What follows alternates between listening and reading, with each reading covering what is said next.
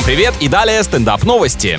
Герой детских сказок Гринч предстал перед судом за многочисленные хулиганские действия и попытку украсть Рождество. Я так понимаю, культура отмены знаменитостей за их нехорошие поступки уже немного приелась и теперь взялись за нарисованных плохишей. На самом деле речь идет о детском представлении, которое организовали в одном из американских городов, чтобы познакомить школьников с работой судебной системы. Великолепный намек на то, что если там наверху кому-то понадобится, то за решеткой окажется кто угодно, даже вымышленный персонаж.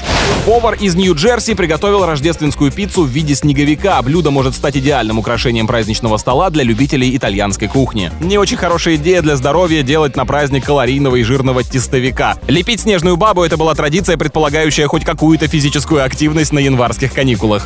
На этом пока все. С вами был Андрей Фролов. Еще больше новостей на нашем официальном сайте energyfm.ru.